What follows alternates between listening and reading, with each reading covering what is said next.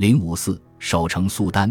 虽然奥斯曼仍未对在遥远陆地征战开疆辟土失去兴趣，但苏丹瑟利姆二世统治时代的海军行动更加知名。在地中海西部，他继续执行苏莱曼反对西班牙哈布斯堡王朝的积极前进政策。但西班牙也不是唯一在对抗奥斯曼人的国家。对马格里布地区的穆斯林来说，奥斯曼人远在天边。他们保卫北非领土的能力依赖于他们对海上航线的控制。摩洛哥的萨迪王朝和突尼斯的哈夫斯王朝让这些穆斯林有了别的选项。马耳他、西西里与在突尼斯的西班牙据点拉格雷塔的医院骑士团切断了奥斯曼进军地中海西部的航路。一五六八年，海盗船长利剑阿里受奥斯曼人雇佣，派一小支军队从阿尔基尔出发。在争夺突尼斯领土的战役中，打败了哈夫斯王朝。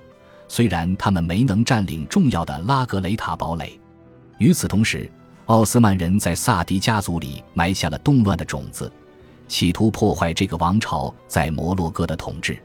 利剑阿里精心挑选了派出远征军攻打这些西班牙附庸国的时机，因为此时西班牙的军队要么正忙于尼德兰的战争。要么就是在西班牙本土镇压摩里斯科人的起义，摩里斯科人向苏丹求援，但是他们的起义被国王菲利普二世的军队镇压了，这导致摩里斯科人后来都移民到了奥斯曼国土。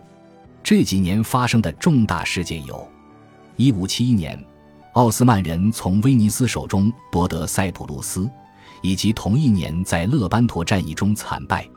威尼斯从一千四百八十九年起统治塞浦路斯，他们被吕西尼昂王朝最后几任软弱的国王请来，以保护塞浦路斯不受奥斯曼侵略。在那个时候，马穆鲁克王朝统治的埃及是个不可忽视的强国。威尼斯每年都要为最东部的领土向开罗送上贡金，如今他们同样需要向奥斯曼支付贡金。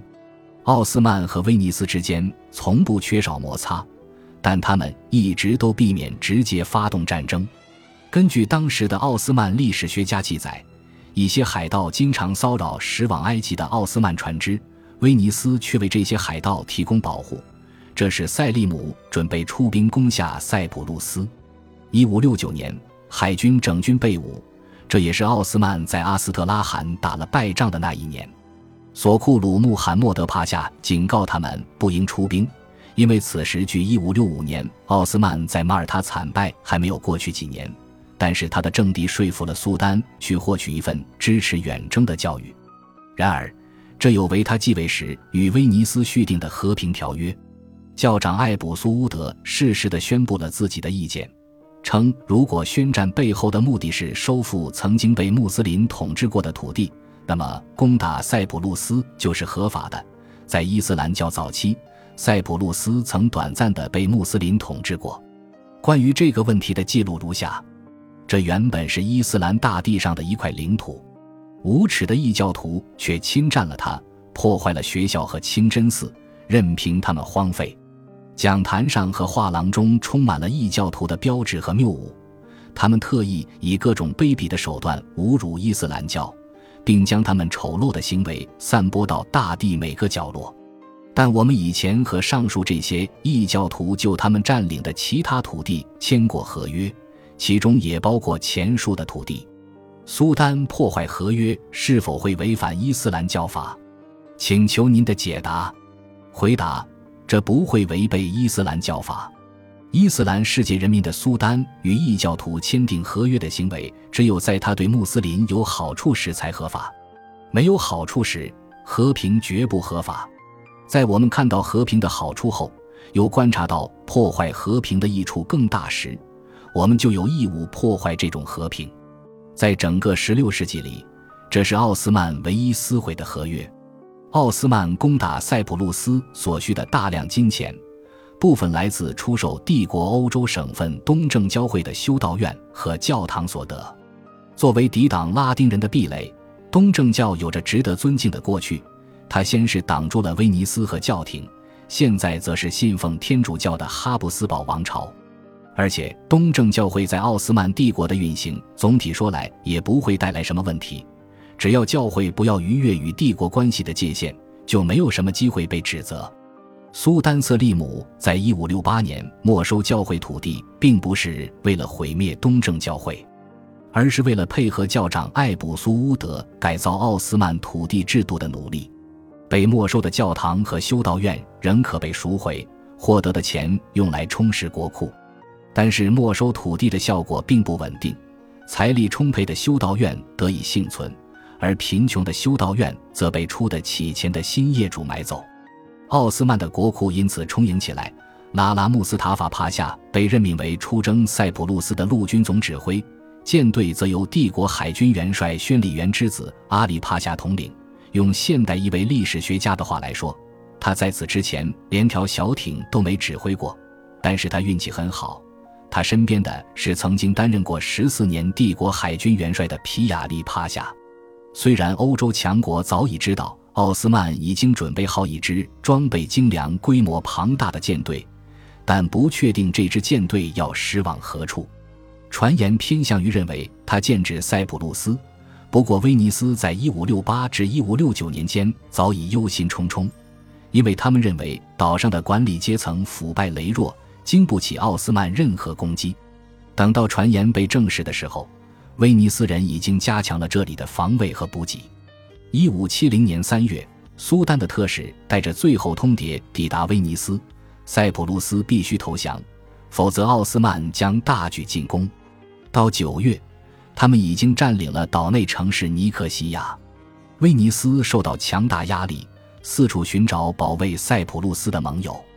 奥地利哈布斯堡王朝于一五六八年在匈牙利与奥斯曼签了合约。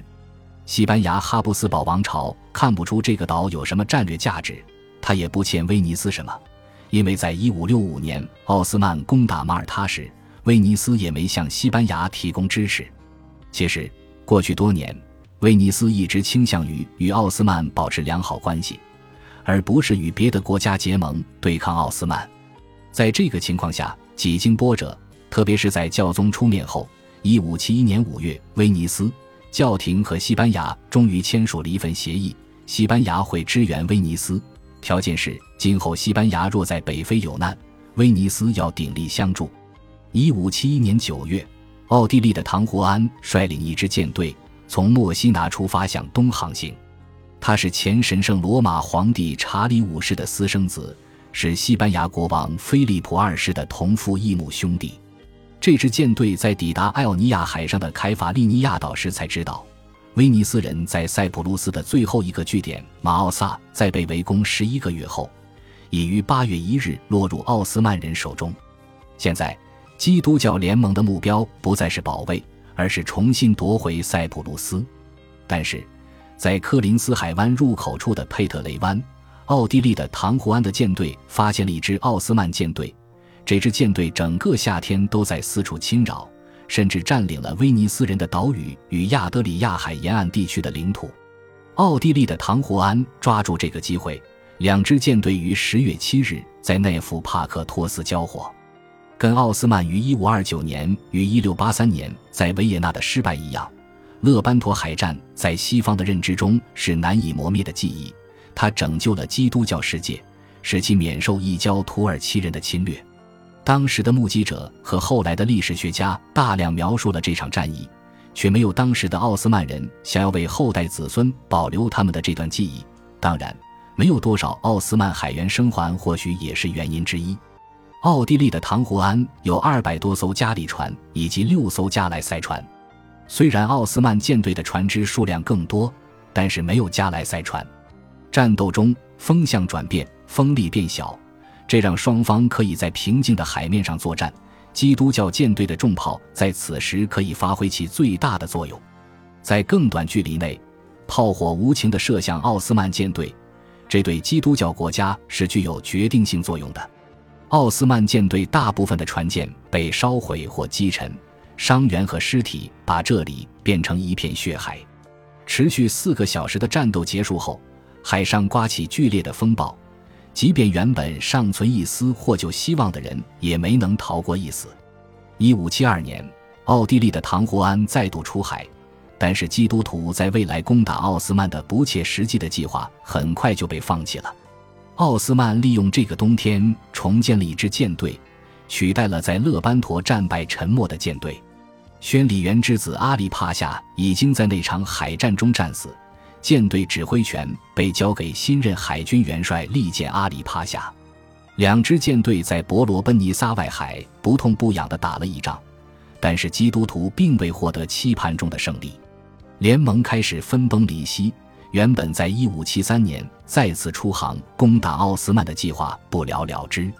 威尼斯再次透过他在伊斯坦布尔的代表求和。这位代表从一五七零年开战开始就遭到软禁，威尼斯接受了塞浦路斯已经归属奥斯曼的事实，还要支付三十万枚杜卡特金币给奥斯曼。双方交换了俘虏，并将亚德里亚海沿岸边界恢复到一五七零年之前的状态。本集播放完毕，感谢您的收听，喜欢请订阅加关注，主页有更多精彩内容。